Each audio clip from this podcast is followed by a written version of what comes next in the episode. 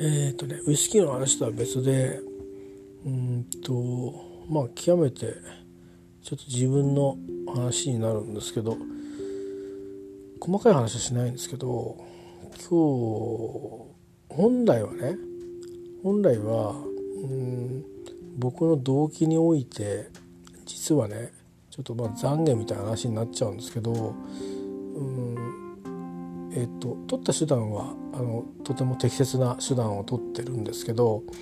取ったと思って、まあ、自分もそう評価してるますがあの動機においてねちょっとうんその人の、えー、と考ええー、それから希望そういったものをうんまあ伺ったんですけどうん多くの意味でねえっ、ー、とちょっと試したっていうところはあるんですよ正直。あのー、うん、そこがまあ全部今日のセッション終わってみたところでね、えー、対話の時間を終えたところでもうちょっと自分の中にうん呵責までいかないけどちょっと痛いなって思った日でした。えー、っともともと当初はかつてはあのうんなんだろう衝突したりしたこともあったんですね立場が違った頃にそういう人だったんでちょっと若干バイアス持って見てたんですけど一緒の仲間になってからは僕の中からその人に対するバイアスなんか変なネガティブなバイアスが消えました。あのそれは多分やっぱりうちに外にいるかうちにいるかっていう意味であの私はこの人たちを守りたいっていうふうにあの自然と思えたので多分それで消えたんだと思います。えー、ただあのいろんなことが日々起きていきますよね。で私も新米みたいなもんですから、うん、全部助けてあげられないことばっかりでいう中ででその人たちもあのやってくれることでことが成り立ってることがほとんどですからまああの手伝うことは手伝うけど基本スタンスは感謝するということ以外にないわけですよ。えー、なんですけどそんな中でも、まあ、だんだん慣れてくるとねお互い慣れてくると緊張感もだんだん解けていきますよね。それはそれでいいことだと思うんですけど。うんで僕も目がこう聞くっていうか目が聞くっていうんじゃないな。目が開いていくというかいろいろ見えてくるものが出てきてうんまああのー、いろいろ気づくようになったんですね。それからあとはまあ1年の終わりっていうところであのどうしても、うんあのその人のパフォーマンスについていろいろコメントしなくちゃいけない時期になっているんですけどある方についてはすごくちょっと迷うところがあってその今回の評定にあたってのその本人の要望というか意思表示みたいなものがあのまあ真意を汲み取るとねあのやりたいことと元凶とアンマッチになってるっていうことが遠いになってるような気がどうもして、えー、まあこれは上司にも相談したんですけど他のその職種っていうこともね、えー、考えてみるということを僕らはそういうスタンスを取るべきじゃないでしょうかとうんと思ってますと。でそれが実現可能かどうかは分からないけどだから本人に別に気を持たせるようなことは言わないけど何やりたいのかはちょっと聞いてみたい気がしますと。つまりその本人が我々に申告してくる段階であのルールを無視してえっていうかむしろルール分かった上であえてチャレンジャブルっていうか挑戦的にね、えー、あのこっちで見てくれというふうな感じで来るしかもその人材はまあ私たちはみんなベテランばっかりなんですけどいる人間は。でもまあ若い人間でもうんそういうことをするような人いないんですね。うんえー、過去が全てとは思いませんが他の部署つまりものづくりをしている部署ではないのでうんそういう意味ではもっとその何て言うかな、えー、あの等身大でいいはずなんですよ。変にあの背伸びをしたり、えー、することじゃなくてあの取り組んでるなんか特別な活動は別なんですけどね。それは少し背伸びしてもいいと思うんです。しか活動自体が背伸びをして活動している時もあると思うのでいいんですがその他のそのあのもろもろについては等身大あるがままにえっ、ー、とうん顧みるということが大事なんじゃないかなと。だからこそ来年へのあの課題が出てきたりうんまあね全部のいろんなことをあの例えばいろんな力みたいなね効果あってその力をこう伸ばしましょうみたいな一応あるんだけど全部点数上げようと思ったってそれはねそのどういう仕事任されるかって変わるしそれから自分がどういうスタンスでその仕事に臨めるかっていうそのなんていうか仲間の組み合わせとかによっても変わる可能性もあるし相性もあるしね、うん、あとはいろんないろんなの予見しなかった事情で、あのー、それを担当することができなくなったりとかいろいろこう想定外は起きるんでね。約束の限りではないんだけどそんな風にして少しずつやっていけばあいいことだしあのそれ自体が直にあのもうベテランになってくると別にそこの能力見てあの一本釣りしてどっか連れていくとかそういうことはないわけでありますよ。ですから。でだからそういうところにえらいこだわりを持ってたんでうん。実際いろいろあれこれあれこれいろいろ言われたんですけどあのまあ、ちょっとなんか変えるとかいろいろ言ってましたからちょっと状況変わるかもしれませんけどまあとにかくエビデンス出してくれと。あのこれルールなんでね。あのルールなんですよ。事実僕が見たことがないものがあったらエビデンス出すものしかないんですね。で、まあ、それの中でいろいろこう高評価を得てるって言うんですけど結局その評価の内容を聞いたら具体的にまあどうやらどうやらなんか実際にそれで商いになってる商いに関わってるわけではなさそうな感じなんですね。あのつまりあの、まあ、割と詳しい人がいてうん今割と主流の技術に関して、えー、詳しい方がいて、えー、こういうのはどうでしょうかというような提案をしたらあそれはとてもいいですねというような評価を得たということらしくてそこまでなんでうんそれだけですとね その事例が相手一事例じゃないですか。でその人が例えば室長だとかいう話だったら別ですけど室長だとかなんとか、うん、あの、いろいろいるんですよ。資格が。プロフェッサーみたいなやつが、うん、フェローとかね、うん、そういう人はいるんですけどそういう人がコメントしたって言ってれば一定のあの大きなあのオフィシャルな評価なんですごいじゃないかと。なんでこんなとこいるんだみたいな感じになる話なんだけどそういう話じゃないみたいなんですね。だけど本人からするとそれ自体が多分嬉しかったんじゃないかと思うんですよ。でそれを大事に思ってらっしゃるから自分の技術は技術というか能力が高いんだということなんですけど僕らはそれがプロじゃないんですよプロの仕事じゃないんですね。えー、つまりその何て言うかなうんうまく言えないんだけどえっ、ー、とまあ僕らの仕事はどっちかっていうと,、えーとまあ、ホテルマンに近いようなとこがあって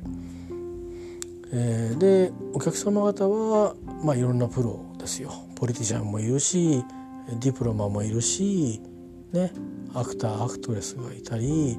あとはなんか謎の VIP がいたりということで、えー、いろんなお客さんがいらっしゃると。で我々それをこうこっそりお支えすると。そういう仕事なわけですよ。だから評価されるポイントっていうか観点が違うんですね。同じ同じあの尺度は1個しかないんですけどメジャーメントが。だけどどこにフォーカスを当てるかっていうとどういうどういう意味で読み取るかっていうとあのサービスという観点なんですよ。サービス力。サービスするために相手の真意を汲み取れるかとかあ人と関係性を構築して新しい価値を創造できるか。つまり、えもっとこうしたらあのお客様お喜びになりませんかね？とかね。つまりうん実際にはあの例えで言ってるんで実際にホテル業務じゃないんですけどうん例えば何か頼んだものがあの置き場所がいつも困ると。だからあのあそこの場所のものはいらないでしょうと。あれ開けてあそこに入れましょうよと。どうですか？っていう提案ができたりとか。ぱそういうちょっとしたことの積み重ねを1年間やっていくと結構いろいろ変わるよねっていう仕事なんですよ。なので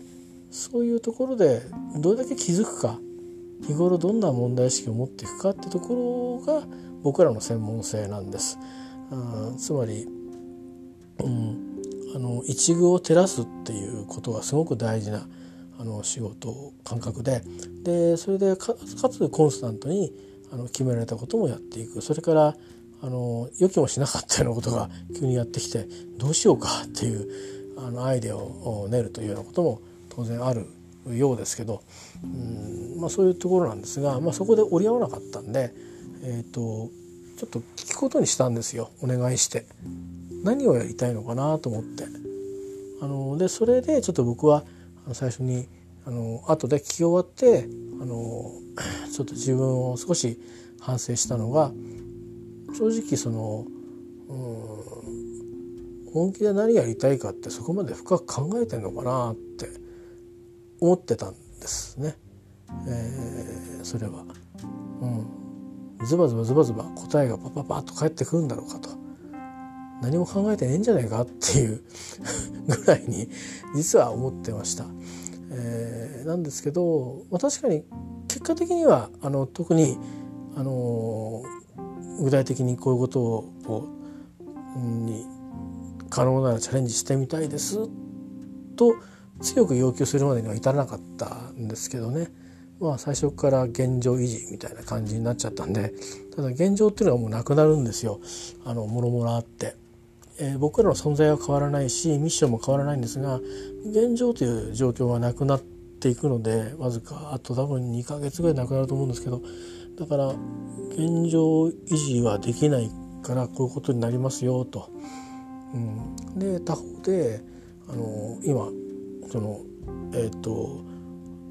ね、その自身がどれぐらいの力があるんだっていうことに関してその評価の方法について、えー、まあ、結構な時間をかけてなんとなく意見交換をしてるんですね。で僕から先は標準形でやるんで定石がいいよって言ってくれたらそれでやるんですけど、まあ、他の人との軸が変わっちゃいますからね僕はあんまりそれを好んでないんで標準形でやるぞと宣言してるんですよ。えー、例外は認めないと言っています。で今まで例外を認めてきてとしたらどうしてあなたを例外にしたかってことを説明をしていないあの前職の方々もしくはあなた聞いて忘れてるのかちょっとわからないけどいずれにしてもあの適切なあのフォローアップがされていなかったことが原因だと思うのででその責任をどっかで誰かが取らないとこの件はずっと同じことが続いていってしまうので今回僕が責任を取ってこのこのこれでこの件は終わりにしたいと考えていますと。だからそのつもりで協力してくださいと。いうお願いをえっ、ー、とまああの別の機会にね、えー、したんです。で今日はシンプルに、えー、何やりたいですか？って話をしたんですよ。うん、来年ね。あるいは再来年、えー、もうあのベテランなんで、えーと、退職かな？あ退職っていうかまずまずは本当に仕事ってあのずっと続けていくと65まで働けるんですけどまずは60がやってくる、まあ、近い人なんですよ。だから65まで考えたとしてもまあ、70まで定年が伸びると別ですけど、まあ、もう10年はいないという。状況になってきてるわけですね健康で働け働けたとして。えー、まあでご家族なんかのご家族って、まあ、お母様がいらっしゃるそうですけど、えー、私と同じで、えー、施設に入っていてということもあってで私たちが違うのは、えーと同居のあの、まあ、パートナーとかそれに相当するような家族がいないということがあるようですので詳しいことまでは開催されてますがどうもそうらしい。えー、ですから抱えるものは一人で抱えなきゃいけないっていうことですよね。プライベート、まあ、そういうこともあるからうんなんか無理してね あのやりたくない仕事してあので無理に自分で虚勢を張ってやってるっていうのはそれは言わないけど実はこういう時にそういう顔を出すわけじゃないですか。でそれって不健康だと思うしとっても。あの思い通りにならないかもしれないけどこういうことやりたいんですって、えー、表現をしてそれに僕たちもあの無理かもしれないけど動いてみるっていうことをちょっとやってみたかったんですよ。あのそれって違うかなと思ってあの相手にされないことと相手にすることって随分違うと思うんですよ。あのでもし本気でねなんかチャンスがあればみんなはいやあいつにできるかと思ってても意外とできるってこともあるからね。まあ、そう思って聞いてみたんですよねそしたらまあ現状時だっていうけど現状時変わるよって話して本当はあのいろいろキャリア読ませてもらったけど、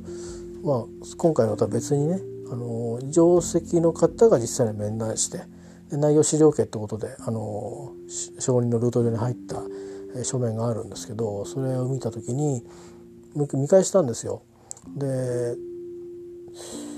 確かにここの現場にいる人間じゃねえなっていうふうに思ってあの例えば管理職なんかをやってる人間だと向くんですよあのジェネラリストだから。だしそういったその素養のある人たちはが向くんですけどうんその方はどっちかっていうとスペシャリストなんですね。でスペシャリストとして体制したかっていうとちょっとそこは怪しいんですね。えーいろいろ問題がやっぱり旧社の時代にあの会社うちいっぱい合併してるから あの昔の会社いっぱいあるんだけど私がそうであったようになんか毎日怒鳴られてるとかあなんかそういうようなこととかその若い頃の若い頃っつってもまあそうですね僕が結婚したぐらいの頃の話なのかなあのタイミングとしてはね、まあ、私よりも先輩なんでえー、僕が会社入ったばっかりの頃かもしれないけどまあなんかある任務があってあの、まあ、そこであのなんとあの一人一人あの親方みたいな状況になってあのうんなんか負荷がかかって倒れちゃったらしくて、えーまあ、本人の言うことを全部本当と信じて 聞くとするとね。えー、でなんか他の方がまあ代わりにやったんだけどなんかそれ以来ちょっとこう多分周りの見る目とか立場とかなんかちょっと悪くなったんでしょうねおそらく。うん、でなんかその後も仕事をちゃんと与えられてるみたいでキャリアはこなしてますからあまあ多分若い子の失敗許されたんでしょう。でなってってるんですけどうんそれを見るにつけまあ技術旗の人だからもしもし僕らみたいなサービスの仕事に来るにしても僕らにもそういう仕事はあるんですよ。あの直接じゃないにしてもね。あのそういう皆さんが使う道具をしっかりお守りしますみたいな、うんまあ、若干ちょっとあの管理に近いところもあるんだけどいうものとかあとはあ壊れるかどうかわからないけど本気で能力があるんであればまあ今流行りの RPA みたいなね。えー、調べてください、えー、ググってください。何であるかは。あのそういったものとかいろいろ僕らにはあのまあ多分それは専門の部隊が蘇生される可能性はありますがあの同じ部の中にそういう仕事もあるしそれから部を飛び出てもちょっとこの後どうなるか分かりませんがあのまあえー、っと本当に技術オリエンティッドな組織もあります。それからそういう技術を使ってやる仕事もある部署もあるので、うんまああとは素朴に、うん、なんかここの部署じゃないとこ行きたいですっていうこともあるかなとか思って聞いたんですよ。えー、で、まあ、移動規模はありませんかみたいのはもう定石とか聞いてる話なんで僕は今回の面接ではあのオープンにしか聞いてないんですね。何かありませんかって。でその時に移動希望した人は移動希望したいって言う言ってきます。だけどすでにその定石の打ち合わせで言ってる人はだって僕には言いません。それは言わなくても僕にも伝わってくることだからですね。えー、あの部長とか次長とか。でその方はどういったか知りませんがあ、まあ、少なくとも仕事の質としてはあ今のまあ仕事をまあ希望したいとそのために時間を明かしたんだみたいなこと言ってたんだけどいやその仕事もともと返しちゃう仕事だからあまりそれは関係なくて あのむしろいろんな仕事をするようになるから今覚えた仕事以外のこともどんどん覚えてもらうしあの自分たちが今まで付き合ってきたお客さん以外の仕事も当たり前のようにやっていくように変わっていくから逆に言うと今よりもタフになるかもしれないですよっていう話をしたんですね。でその時にあのそれがやりたい仕事だったら まあいいけどだし、まあ、それしかやる仕事がなければ頑張ってやってもらうしかないんだけど一応ね一応希望として本当はこういう仕事やりたいんですよねっていうのがあったら聞かせてほしいんですっていうふうに話をして、まあ、ちょっと心を開いてもらったらば「いや実は」とあのなんとか部のこういう仕事にも関心はあるんですと。でまあ、接点が実はなんかあのいろいろ、えー、あるということででで、まあ、どういうふうなあ仕事をするのかそのまあ論文みたいなこののを見せてもらったらしくて、まあ、公表されてるのかな。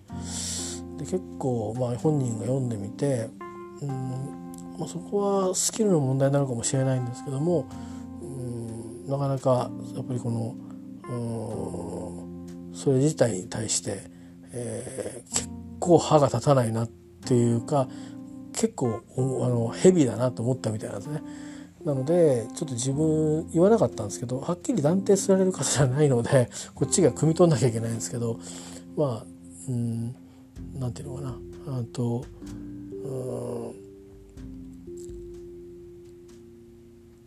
まああのあじゃあこっちやってみたいですっていうふうにつまり、えーと、多分その人はあのできるかどうか分かんないけどやってみたいっていうもう年じゃないから多分そういうきちっとあのやれるっていうある程度の確信がいけそうだなっていうのを思った時に多分希望したいんですよね。だからちょっと難しいかなと思ったんですって言っててでもう一つその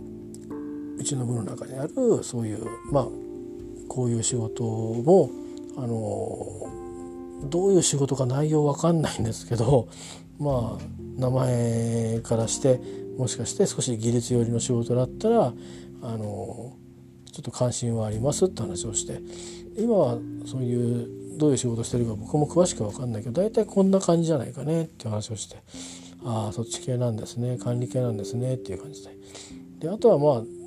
今どういう体質になるか分かんないしあのうちの次長がそれについてどうこうできるとも限らないから分かんないけど、まあ、RPA みたいなものも今後は増えていくだろうからあの別に今と言わずね、えー、もし技術を磨いとくっていう意味ではあの無駄にならないかもしんないですよみたいな、まあ、一般のお話なんですけどでまあそれはそれで結局でどうしましょうかっていう。だからなんかニューな情報があるんだったらあのそれはあの、えーと、定石にお話を通してみてあの、まあ、別途もう一回面談しようっていう話になるのかあの分かった、うん、聞いと聞いとくよっていうことになるか分かんないけどあの話してみるけどって言ったらいやいやとりあえず現業優先でいいですというか現業優先というか現業ってことでいいですっていうことになってあそうですかと。ではとちょっと重なるけどうんっていうのとあと今いろいろこんなこともやりたいんだけどっていうこととに戻っても構わないから来年は何してくれますかって聞いたんですよ。うん、つまりビジネスですから、うん、我々の部署に対して、えどんなふうに役に立ってくれますか？あるいは今ないものない何か仕掛けとかものとか関係とかをしてくれますか？あなたあとは本人が持ってるいろんな、えーと、人との関係。今あんまりなんか関係あんのかないのかよく分かんないような感じなのがすごく積極的ないい良好な関係を結んでるように、えー、自己変容ができるとかそういうこと含めて、えー、もろもろたくさん含めて、えー、どんな変化があなたに起こります起こしますか？何をしてくれますか？どんなことをしてくれますか？教えてくださいっていう質問をしたんですね。でそれが仕事が変わるってことだったらすごく多分言いやすいと思うけどもし今こう残るってことになった場合にはあのちょっとハードルが高いかもしれない知らない人とも仕事をするから,、うん、だそれでもあの人と人とが仕事をしていく現場なのであのそういうことも含めてね、えーと、どんな力を伸ばしていくっていうことも頭に入れつつ、えー、私たちにどんなことしてくれますかと。いう話をまあ聞いて、うん、まあなかなかちょっと問題が難しかったのかあれなんですけどまあ一応少し立ち戻りながらもあまあまあ、うん、そうねなんていうかその自分のできることをあのしっかりやっていきたいと思いますみたいな、まあ、決意表明的なもんに、まあ、終わっちゃったんですけどでもまあその新しいその何かの仕事で何かあるんだったらちょっと,、えーと、やってみるっていうこともしてみたいとは思いますしっていうのとただなんかうん言ってたんだけどまあ定型的だったから「モチベーションどうですか?」って聞いたんですね。あの仕事をなんとなく見てると「ごめんなさいね」っつってバイアスがかかってたら申し訳ないけどなんか楽しそうな気しないんですよね見ててって。みんなそうかもしんないけどうちの部署はって、うん、でも僕自体も正直ここに移動してきたことはあの全然納得してきたわけじゃないしあの正直あのもうもうマネーの面で不本意だったんであのちっともやる気を最初から持ってやる気満々で来たわけじゃないんですよと。でまあここ大きく同じ部なんだけど最初は違うとこにいていろいろ問題があってこっちにお世話になって3ヶ月ちょっと皆さん方と一緒にねお仕事をしてきて、まあ、人との摩擦もあったしいろんなことあったんだけど、あのでもだんだんに、あの分かんないながらにあの自分たちのやってる任務のねことが少し分かってきてあのその良さとか価値とかあいうものもねあの旗がどう思おうがあ俺たちはこんな心意気でやってるんだぜっていうみんなの熱みたいなものをね感じることが最近多くてでそういうものに結構動かされてなんかあの少し僕自身も変わりつつあるんですって話を、ま、したんですよ。でという意味ではモチベーションやる気？うんっていうのがその以前よりかもしかしたら少しあのバーが上がってるかもしれないっていう話をしたんですね。でだけどあのあなた見てるとさっきも言ったように僕から見てなんとなく仕事と あのバックグラウンドの自分の専門性とかすごく乖離してる気がするしで普段の仕事ぶり見ててもなんか一生懸命やってすごく真面目な人だなっていう印象は持ってるし、えー、いるんだけどうんなんかすごくこう時間をかけすぎていたり、えー、それから判断にすごく困ってるんだけど誰かに一回聞きゃいいのになんかそれを聞くってことができないでいたりとか僕から見ると「えっ?」ていうことが結構多いですよっていう話したんですよ。申し訳ないけど先輩だからそれだけの社会人経験を積んでるし、えー、私たちはその社会人経験をフルに生かしてほしいというふうに期待をしているからあのそのレベルであのもしつまずいてるようであればそれは何か問題があるんだろうっていうふうにやっぱり見ざるを得ないですと。でいろいろ難しいことは抜きにして今ちょっとやる気を失ったりしてませんって聞いたんですよね。そしたら、うん、まあやっぱりそれはちょっと実はあって、うんまあ、それは僕も同じなんですけどあの僕はその内容じゃなくてあのお金のことで あの不満不満じゃなくてもう危機感ですね。それを覚えて具合悪くなっちゃったんですけどあのその人たちはその人たちはその人はそれでその自分の立場が変わったことでその何て言うかなあのなんかその人の誤解はちょっとあるんですけどまあそのことはちょっとショックだったみたいでなんか致し方なく今やってますみたいなあの感じ、えー、みたいなんですよね。だからこれ前に僕は定石に行ったことがあるんですけど、まあ、いろいろ残業時間みたいなもの縛りができるようになって、まあ、いいことなんですけどでも忙しい時はそれを超えることもあるんですよね。えー、予告なくもう待ったなしでやらなきゃいけない時もあるんででいろんな仕事の形態でそれができる形態もあって長らくそういう形態で仕事してきたのに、まあ、ある時から急に、えー、ていうかな、直接の生産業務じゃなくて、間接で支える業務だから、君たちはあの人の指示によって時間管理でやるんだみたいな感じになったんだけどそのことの意味というものはあまりちゃんと教えてもらってないっていうことだったんですよそうじゃないかなと思って聞いたら教えてもらってないって言うから僕も聞いてないしただそうだと言われただけでそれは違うでしょって話を上司にしたんですよ。あのちゃんとあの実裁量って言ってね裁量労働みたいな僕ら裁量労働だったんですけど裁量労働みたいに、えー、使いつつでもあの契約形態は時間管理型ってするのはそれはインチキですよって言ったんですよ。あの時間管理型っていうのはあなたは今日これをここまでやってください。何時間でやってください。できなかったら相談してきてください。リスケシュールしましょう。これが時間管理型ですよ。指示のないことはしないんですよ。しかもいつまでこの方法でやってくださいまで指示されるんですよ。でそれはなくてこれを何時までにあ何日までやってください。よろしくっていうのは裁量労働で、えー、手法とかどの人にちょっと距離が合おうかと、うん、パートナー企業の人をちょっと助けてもらおうとか。含めて全部自分で決めていいんですよ。出来上がればいいんで、途中相談も OK です。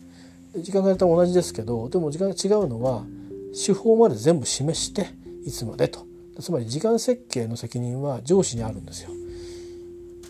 で僕たちの場合は正直そうは言ってもすごく責任文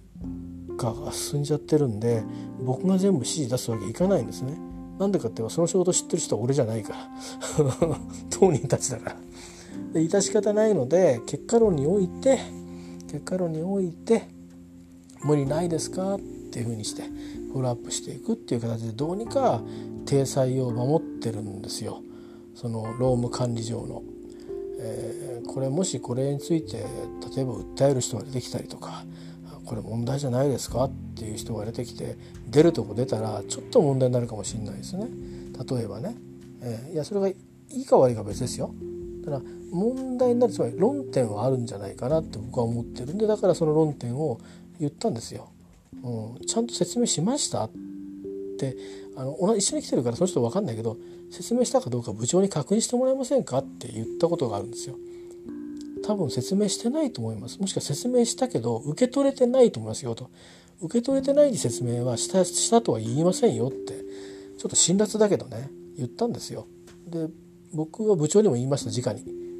えー、僕自身もすごく戸惑ってるし他の人たちも本当の意味で分かってますかねとベテラン勢は昔多分裁量労働になんてなかった時代を知ってるからあこれなんだなって思ってると思いますけどあのでしかも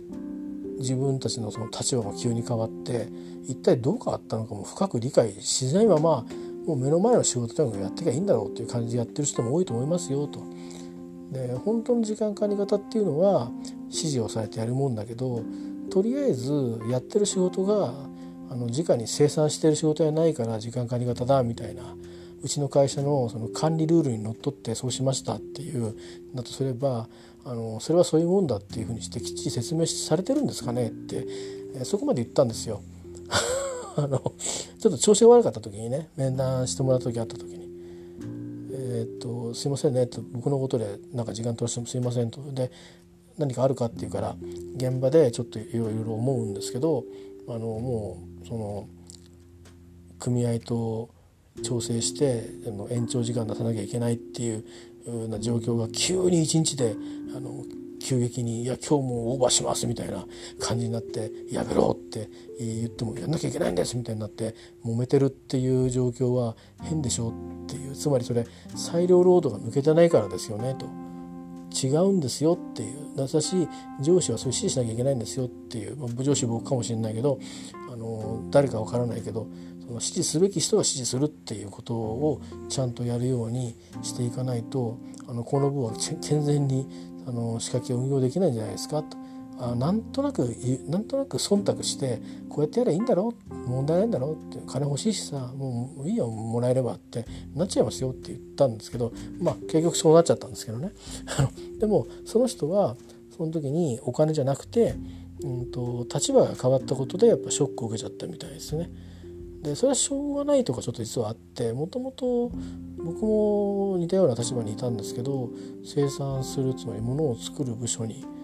いるんだけどもやってる仕事が直に何かの案件に入ってないからっていうんであのまあ生産じゃなくてもサポートしているしっていうようなあの印付きでねあのまあ理解されてたんですよ。でそれがあったんでまあ僕は多分ここの部署に移動するっていう風になっちゃったんだろうと思うんですけどだけどあの実際に生産のためにえー、必要なあそうだなまだ計画の方法だとか実際計画する時のあのアシスタントというか、うん、サポートというか、うん、コンサルティングというかあそういうこともしていたんですよ。だからあのつまり彼らのちょっとしたプチ上司的なね本当の上司は課長っていうのがいるんですけどあの的なね間の間にちょっとこう入って聞きやすい、えー、人という感じで、えー、実際にその上司と掛け合う前にあのいやこういうことも考えてないとダメだよっていうことなんかをやって、えー、サポートしてた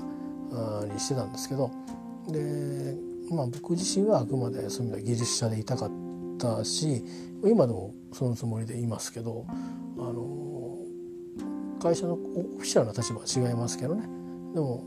あくまで最後はあの技術者として、えー、最後は仕事してこの会社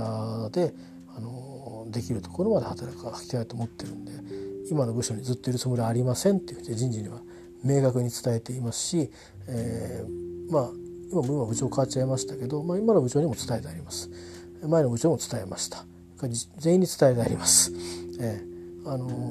僕はなんか喜んでここで骨をうめるうずめるつもりは全くありませんと。いやそんなこと言わないでうずめろよって言われてますけど、えー、言ってます。あの、うん、それはまあ自分の矜持ですね。あのそれは年取ってきたらそういうチャンスが少なくなってくるのは当たり前のことなので。でそのロシアンルーレットに無事当たったっていうことだろうし、ロシアンルーレットの弾が僕の場合は、まあ、5発入ってたのかもしれませんね。6発の銃で、うん、かもしれないです。でもどっちにしても1発は逃げられたかもしれないんだけどその1発に当たらなかったっていう運が悪かったなと思うんですけど運が悪いつまり実力がないから運を引き寄せられなかったっていうことだと思うんですけど、えー、まあそれでも別に今は不満足だと思ってないんですよ。あのびっくりして病気になったりはしましたけどうんそれはそれで一生懸命あの何何ができるかなって毎日毎日何ができるかなって考えることが多いですよ。今は定型業務があるんであの年次のそのね評価みたいなこととかそれに関連してそういうふうに人とお話したりとかそれからいろんなちょっと取り組みの関係であのよそのあの部の人に説明をするののあの立ち会いがてら初期したりとか、まあ、そんなようなねアレンジしたりとかセッティングしたりとかいろいろやったりしてますけどでもそれも含めてねあのアレンジも含めてその仕事が仕上がっていくっていうことをやっていくことが、まあ、エンジニアリングの一つ一部分を成してるんで、まあ、ただ作業するっていう関わりじゃなくてなんかいろいろやりたいと。段取りはこういろいろあると。なんか組み替えもしなきゃいけないのも気もするしこれだとなんかこってこてな気もするしなんかもっといいやつないかなと言った時にこうちょっとみんなで考えないっていう風な感じでやれたらいいし考えないにしても自分はこういうふうにした方がいいと思うなというようなことでで誰かにこう思うけどどうだろうと提案して聞来てもらえないとかっていう自分なりに意見を考えてこれ全然変えてもいいからというような感じであのいれば僕の強みはこの現場でも生きるだろうなと思いますしこれから全く違う人と仕事しますけど生産の現場では一度全く毎回初めての人と出会って「こんにちは」と「よろしくお願いします」と言ってでお互いにお互いの立場お互いのやることやらないことを結構けんけんがくがく議論して役割分担決めてやっていってそれでもうまくいかなくて、えー、改善するにはどうしたらいいんだとかっていうのをね前にやりながら一方で事務的にいろいろ反省しとか何か書いてくれみたいな ちょっと詫び状書けみたいなことを含めていろいろやっていくんですよ。でそういうことをやっていくのでうんなんかあのなんていうのかなあの別にえっと何が起きても別に、うん、通じる道は通じてるんだろうなとは思ってるんですけどもあのまあじじになったらじじになったなりのねあの関わり方がもしできることがあるんだったら是非関わりたいなと思ってはいるんですけどただまあねいろいろね会社の方も組織が変わっていくんで、えー、たくさん人が集まるんですなわち何言ってるかというと今何かの担当してる仕事人が他の担当もするんですよ。今あの分かれてるんですけど多分いずれシャッフルしてまたあの僕たちが経験したようにガラガラポンであのまざまだまだ混ざっていくと思うんですね。そうしていくとおそらくは、えー、っともうこのおじいおじいさんが 入り込む余地があるとすれば本当にヘルプの領域だけになるかもしれませんけど、まあ、それでも関われたら関わりたいなとは思って、えー、いてできればここで骨を埋めるんじゃなくてそこで骨を埋めたいなって気はしてるんですけど、まあ、分かんないですね。もう他の会社に行ってたりあのあるいはあのドーンと何百万とはいかないけど、うん、100万200万大きく払うからやめてって言われるかもしれないし、えー、分かりませんけどね。まあそんなような、あのー、ちょっと話それましたけど、あのそんなようなこともある中で中で、あのー、あと残り10年ない中でどうやってあのモチベーション下がったっていうんでねだとしたらどうやって終えたいかっていうことをは本当に僕には力がないから人権あの人事権ないしあのどっかのどっかの事情と相談するとかいう権力もないしうちの事情にそれをお願いするのも多分ねハードル高いと思う相当。だけどこう思ってるんですっていうのを伝えるってことは大事だと思いますよって話をしたんですよ。言ってもできないから言わないじゃなくてあの私はこう思ってるんですと仕事はやりますとだけど本当はこれがやりたいですっていうのを何歳になったって言い続けていいと思うし言い続けたままやめてくんのもいいと思うし僕はそっちをそっちであった方がいいと思ってる人なのでこうやって聞いてるんですっていうふうに話をしたんですよね。でまあいろいろ話をしてそれはそれでまああのとりあえず、まあ、モチベーション下がったっていうのは分かって、まあ、それは僕も同意できるんで、うん、きっと急に変わっちゃったからっていうのとあんまり説明なかったでしょうっていう話をして説明はあったと思うけど多分あれだよね本当に腑に落とすまで時間がなかったり個人差があってちょっと腑に落ちなかったんですよねきっとねっていう。で、まあ、下がった下がったって言ってるんですよ。で下がったんじゃないんだよって説明したんだけど下がったってやっぱ思うみたいでその下がったっていうのはね、あのー、あるんですよ。この職種だと、あのせめてここまではあの点数点数のテーブルがあってねこういうことができたら何点とかあるんですよ。それの達成基準みたいな目標値みたいなね最低の目標値みたいなのが、まあ、ちょっと何段階か下がったり、えー、要求されない能力があったりするんですね。これはまあ仕事が違うんで仕方ないんですけどでそんなの気にしないで仕事すればいいじゃんって言ったんだけどなんか本人は全部随分それにこだわりを持って働いてきちゃったみたいであとその評価のされ方も前の評価の仕方した人たちがあの、まあ、任されてた時代にあれこれ吹き込まれちゃったのは随分インパクト強いみたいでその後マニュアルベースでもう全員が見れる評価する方も評価される側も何するかっていうのが書かれたものが公開されてる中で、えー、評価をしてきたあのを経験してないみたいなんですねどうやら。てか知んないんだけどで多分私が思うにちょっとねあのパッと見癖があるっちゃある人なんですよ。だからね多分ちょっと特別扱いされたっちゃ特別扱いされた、えー、もうちょっと僕らあの等身大のぶっちゃけた言い方するとまあ適当にやらあしらわれた。っていう感じかなっていう気がちょっとしてます。えっ、ー、と先代は僕の先輩なんですね3ヶ月だけ担当してその先輩はきちっと面接をしてくれていて、えーと、こういうところは丸こういうところは×っていうふうにして受け継ぎを受けてるんですよ。でバスの部分は、まあ、今回はあんまり実は変わってなくてだからそれはその本人があの評価を低くしなきゃいけないしなきゃいけないのは嫌だっていうことでそれ大した影響しないから大丈夫だよって言っても嫌だって言うんでであんまりにもいろいろ説明しなさいって言ってただ言っときますけどと、うん、あのあなた思うより自己評価えらく高すぎて足元をちゃんと見つめてますか？例えばこういう例では私はあなたはこれきちっとできてないというふうに思いますよ。なぜならばこれこれしかじがこうだからですって。例を書いたところもあります。そうやってあのガイドを出してこれよく見てそれでもう一回見直してみてそれでも施設の通して評価してくるんだったら持っておいでって言って受け受け受け止めるよ。とりあえず僕は受け取るよ。でだとしたらこうですと。でこれでいいですかって上司に測ってみると。ダメって言われたら勘弁してねって言って。まあギリギリ間を取ったんですけどでそれとは別にまあちょっと思っていいのかな今今の仕事やらしといてって思ったんですね。うんまあ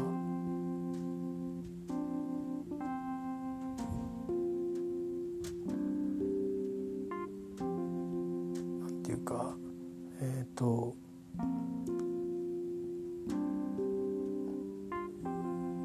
まあこの間ですねあの本当に定年でお辞めになった方がいてわずか半年ぐらいの付き合いなんですけどしかも最初に1ヶ月濃密にお世話になったっていう印象だけなんですけどあのなんか人ってうん一瞬にして分かる人っているんですよね。どんな人生っていうかどんな社会人人生を歩んできたか、うん、何を考えて何を見て、えー、何を自分のプライドとして取り組んできたかっていうね。給料っていうだけじゃなくて、うん、それをまあ結構ねちょっとしたあの設定作業みたいな。自分たちのパソコンを使う 環境を用意するってだけなんだけどその時のサポートを優しくしてくれる局面とこれは分かってないの？っていうのと切り替えのそのビビッドなねところにプロフェッショナル性をすごく感じてでもう対象が間近だってまだ知らなかったんですけどでもまあ大ベテランだなってのは分かってて、うん、もうもう間もなくなんだろうなって思ってたんですけどまあ、うん、すごくこう凛々しい態度の方だなってずっと思ってたんです。でつまりあれがプライドだろうっていうふうになんかね僕は思っててちょっとこうたくさん話したわけじゃないんだけど、うん、いやまあ、最後はねあの笑いながらニコニコっとしながらお別れしてきましたけど結構ねあのうんって悩んだ顔してしょうがねえなっつって電話してくれたりしてこう話をつけてくれたりすることが多くて迷惑かけることいっぺんだったんですけどでも、あのー、すごくえっ、ー、と助けてくれたっていうこともそうなんだけど仕事の仕方がまああのとにかくあのまっとうにやるところと、うん、あのコネを使うとこは使うみたいななんかそこら辺のねこう熟練の味というかベテランらしいそのねあのコーナー使い分けたあとか見事でね、うん、それ以来尊敬してたんですよね僕はね。内心自分はこんなじゃないですかあのつまり今の部署に移動しただけでもええー、ってことになっちゃって体調崩してぐらいな手たらくなわけですよ。もともと病気なんでしょうがないんですけど、うん、でもねあのそうは言ったってすごい人だなと思って一瞬でそう思った時があったんですよ。あのでそれからちょっと僕がもうあのそのフロアにいなくなったんでしばらくは毎週1回会うぐらいだし、うん、あんまり言葉を交わすこともなくちょっと頭下げるぐらいな会釈するぐらいの間柄な感じだったんですけど最後はね、あのセレモンに参加したりとかまあちょっと会話したりとかねしてちょっとね短いのちょっとってのがいいんですよこれが、まあ、そういうのがあってそういうのを見てるんで最後にその方ももう間もなくうんずっと続けますってこの間言ってたんでってなるとまあ10年弱働くんでしょうとなった時に今のまんま今の気持ちで立て直せっていうのは僕は言えないと。で今日言うつもりないと。何したいっていうのをしっかり聞きたいと、うん、それは今年は無理でも来年再来年ってあのつながっていくことはあるよ。もしかしてオファーがリクエストが来た時にその何人も候補はそのリクエストに対して候補がきっと出てくる。だから一人じゃない。だけど候補に上がる可能性があればチャンスが巡ってくるかもしれない。でその結果言ってみてそれがフィットするかどうかはいや前のとこでよかったとかっていうのはあるかもしれないけど、まあ、それはしょうがないよね。手を挙げるとすれば、うん、っていう話をしたのとでもっと言うと、まあ、僕は今そういうふうに聞いてるけどいやいやあれこれかっこよくて言いましたけど今のとこが楽でいいですわって言うんだったら別にそれでもいいよって言ったんですよ。うん、それはあんまり刺さんなかったみたいで返答なくと。まあ一応じゃあ分かったと。移動の希望はやっぱりないしでできたらこういうことやりたいと思ったけどいろいろ書面を読んでみたら結構タフだなっていうので、まあ、ちょっと応募するとか手挙げるとかっていうのにはちょっと躊躇するとこがあってその行動は起こさしてないし今それを希望するということもないと。でまあその部の中の仕事については興味はあると。ただそれがやりたい仕事かどうかわからないから何とも言えないと以上と。えー、で来年は、うんあのまあ、仕事をね、まあ、こう覚えてっていうところで聞き出した後にモチベーションの方に話を振ったから、まあ、完璧には聞き出さなかったんだけど、モチベーションが下がったってことだけは聞き出した。一応今日のインタビューの目的は、まあ、大きいとこ終わったんですよ。でもう一つが最後にあのその人をねうん朝のこともでき僕も朝ぼんやりしてるから気づかないこと多いんだけどなんかね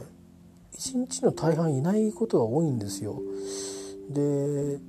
確かにあのいろいろねあのいろんなところのあのうん保管庫を開けてあの検査をする仕事もやってるのでそういうところに行ってることはあるんで別に席にいないのことは別に不思議じゃないんですよ。それでいいんですよ。だけど例えば調査しに行って午後ずっといないとかっていうのは普通おかしいので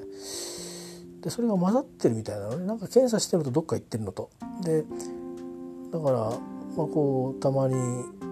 人に聞いてみたりして「どこにいるんですかね?」なんて言うと「分かりません」とか「ここにいるんじゃないですか?」とか「いやまたどっか行っちゃってんじゃないですか?」とかいろいろ、まあ、いろんな意見言う人がいてでもみんなみんな自分での憶測なんだよ正確にこの人はどこにいるって知ってるわけじゃないわ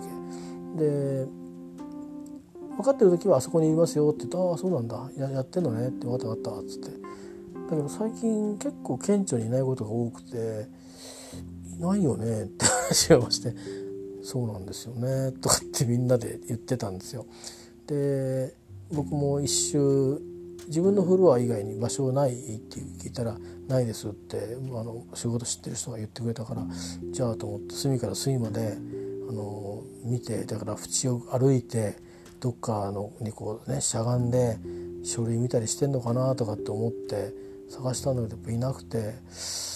どこ行ってんだろうなと思ってである時だと帰ってくんだよね、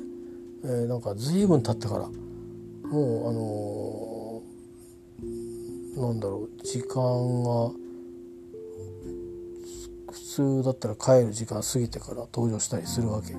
もういたんだみたいな。僕も遅くまで仕事してる時はたまにあって、ね、んで何どこで何してたのかなとかって聞くのもちょっとこういう場所で聞くとまたなんか個人的攻撃みたいになっちゃうと良くないからさ打ち合わせしたのかもしんないしよく分かんないけどないはずなんだけど。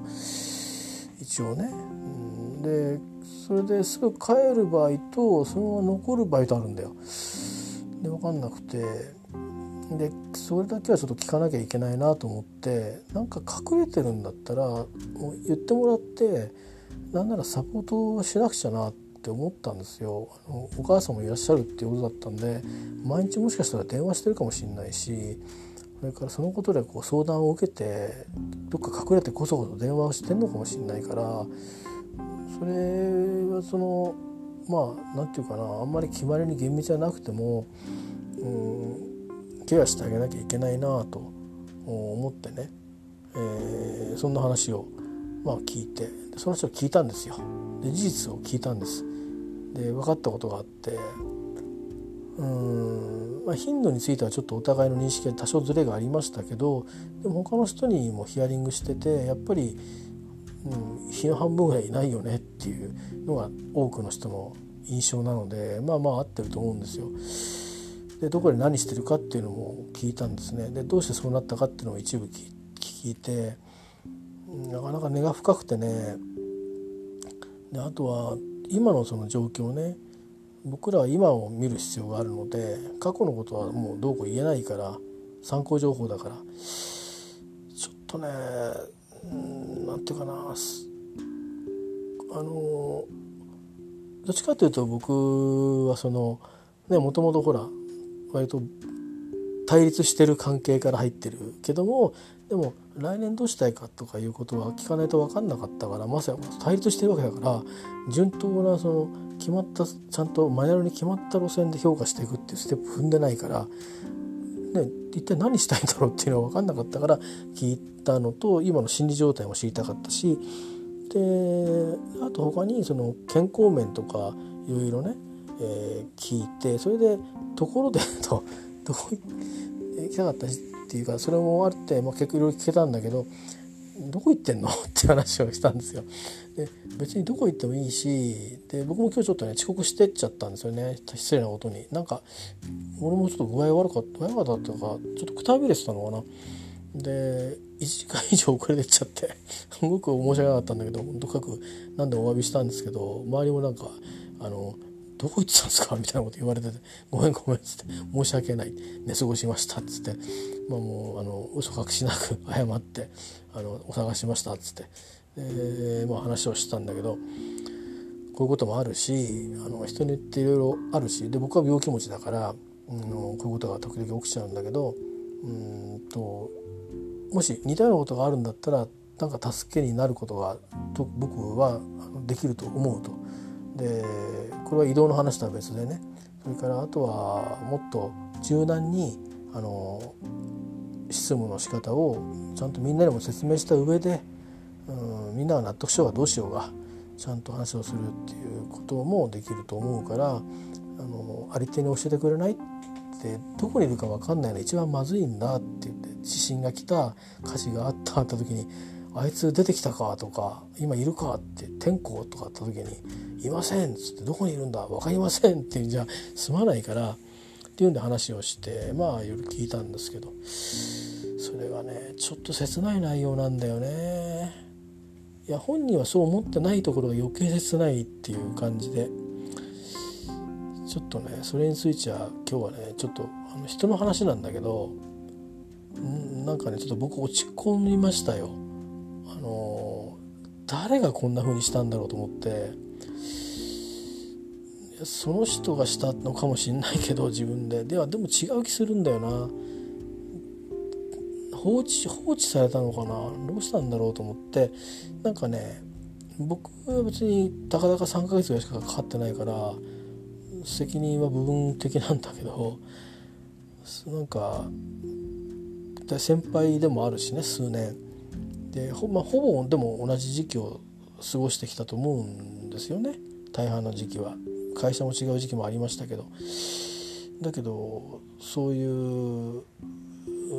選択をしなきゃいけない人生会社人生を歩まなきゃいけなかったっていうこと自体がね理由がどうであれ、えー、でその人の行動がもしかしたら、まあ、好ましくないとしても結果的にそうするしかないという状況はね、うん、切ないなと